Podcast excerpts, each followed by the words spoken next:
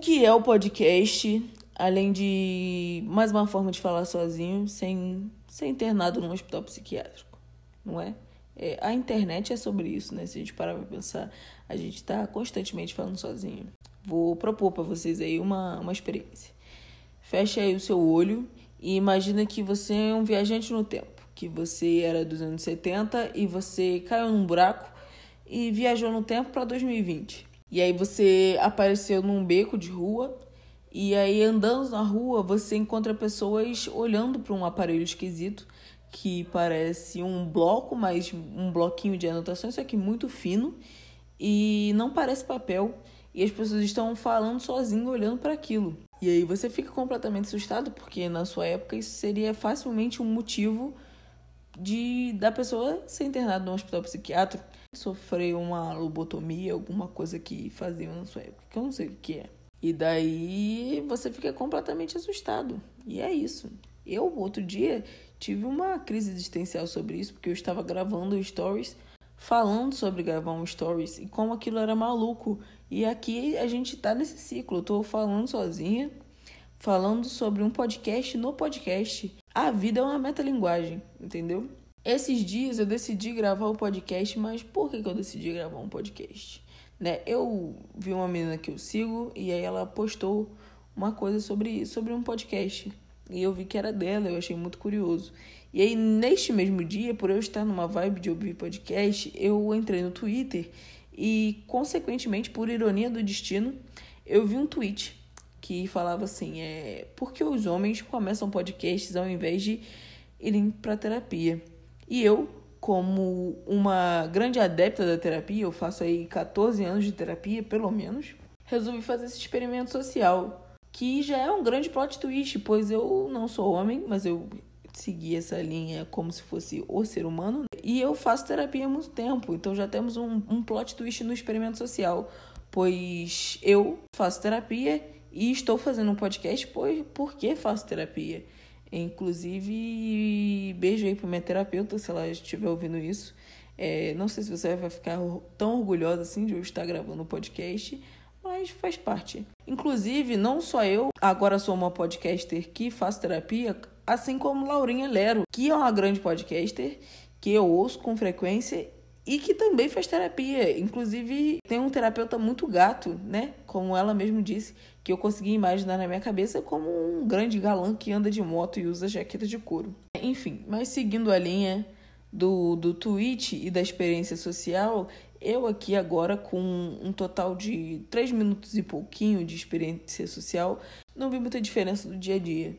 Porque eu continuo falando sozinha. A diferença é que agora provavelmente algum entusiasta de podcast, indie, hip, barbudo, é, tá me ouvindo enquanto faz alguma coisa considerada é, disrupção. Essa palavra existe? Enfim, enquanto fazer, fazer uma coisa que quebra o conceito de gênero. Mas, mas assim, só quebra o conceito de gênero pra, pra homens, né? Tipo, ele provavelmente estava numa louça ou pitando uma unha com um smile. É, beijo aí pra você, hip barbudo. Ou você provavelmente é algum amigo meu que tá me apoiando nessa maluquice, como todas as vidas, pois se você é meu amigo, você é meu amigo para me apoiar nas maluquices. Então a vida é uma, um grande apoio às maluquices. Um beijo pro Barbudo, beijo pros meus amigos. E aí, fazendo terapia, agora fazendo podcast. Por que, que eu decidi fazer um podcast? Decidi porque eu ouvi o podcast de uma menina que eu sigo e admiro o trabalho e porque eu vi esse tweet decidi usar como um pretexto para gravar um podcast. Eu me considero uma pessoa bem comunicativa, apesar de não saber como conversar sobre as coisas que precisam ser conversadas, apenas converso bobagens. É, e eu me considero uma pessoa bem comunicativa, o que é só um jeito fofo de dizer que eu falo pra cacete. Sou bem prolixa. E também elogiam a minha voz com muita frequência. Eu, como leonina, me sinto completamente a Mariah Carey das vozes. De vez em quando eu entrava numa loja de instrumentos evangélica que tem na minha cidade, porque é uma cidade pequena. E as atendentes sempre elogiavam a minha voz, perguntavam se eu cantava na igreja, porque se tem uma coisa que tem na minha cidade, essa coisa é a igreja. Então é normal que as pessoas pensem que você vai à igreja. O que não era mentira. Eu já fui por muito tempo na igreja. Não por vontade própria, não que eu gostasse muito. Mas eu ia, era legal até. Eu ia com a família, né? Normal, nascido em, em família evangélica. E daí eu pensei assim, poxa, eu tenho uma voz bonita e eu sou prolixo, eu gosto de falar pra cacete. Por que não? E aí estamos aqui gravando um podcast, gravando um episódio do podcast sobre o podcast, que é aí uma, uma metalinguagem, eu acho, né? Deixa eu pesquisar aqui, ó. Vou fazer igual a Laurinha Lero, o programa que é ao vivo, mesmo sendo gravado é ao vivo. Metalinguagem metalinguagem, que serve para descrever ou falar sobre uma outra linguagem, natural ou artificial. É isso mesmo que eu tô falando. Falar sobre podcast num podcast é uma metalinguagem, né? Dando aí orgulho para minha professora de literatura. É, mandar um beijo para ela. Débora, se você está ouvindo isso, obrigada por me ensinar o que é metalinguagem. E desculpe por ter que pesquisar o que é metalinguagem.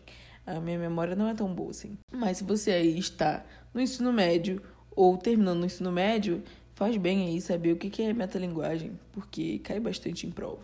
E é bom para você usar no dia a dia, porque é uma palavra que às vezes a pessoa não sabe o que significa e parece que você é inteligente. E é isso. Com 10 minutos de podcast, eu garanto para vocês que homens fazem podcast ao invés de fazer terapia, porque o podcast é uma forma de fazer uma terapia. Só que ninguém, na verdade, te ajuda. Você só fala em voz alta até você chegar numa conclusão sozinha. De muitos terapeutas por aí, né? Que é basicamente o, o preceito. Inclusive, eu já fui em muitos que eram assim. Eu só falava sozinha até eu chegar à minha conclusão. O que não acontece agora, pois eu mudei de terapeuta, como já fiz muitas vezes. E agora ela fala comigo, né? Fala muitas coisas comigo, me dá vários tapas na cara, ficcionais, né? Não literalmente. E eu tenho que mastigar isso durante a semana e chegar às minhas próprias conclusões. Só que eu não falo sozinha mais, né? Aqui nós estamos pondo em prática o que eu mastigo durante a semana. Então é um pós-terapia. Podemos dizer aí que o podcast de fluxo de consciência, que é o que eu estou gravando aqui agora, é um pós-terapia, não necessariamente uma terapia. Então faz sentido porque os homens gravam podcasts ao invés de, de fazerem terapia. Porque no Brasil, né, nós temos terapia de graça, graças ao SUS. Mas é, quando você não quer passar pelo processo do SUS, gravar um podcast é mais barato do que pagar um terapeuta. Não tão eficiente quanto, mas é mais barato. Chegamos ao final do primeiro episódio do podcast, o que significa que se você está me ouvindo agora, você teve interesse suficiente para ouvir a mensagem após o bip. Se você chegou até aqui, eu quero te convidar a participar desse delírio coletivo. Me siga nas minhas redes sociais, no Instagram, arroba xmabela, e no Twitter, arroba xmabela, cujos quais tem links para você mandar um áudio para cá, tendo o seu delírio coletivo conosco. Fale sobre a sua teoria da conspiração favorita, uma epifania que você teve esses dias enquanto tomava café, ou qualquer ato do seu dia a dia, qualquer pensamento aleatório, pois é para isso que serve um delírio.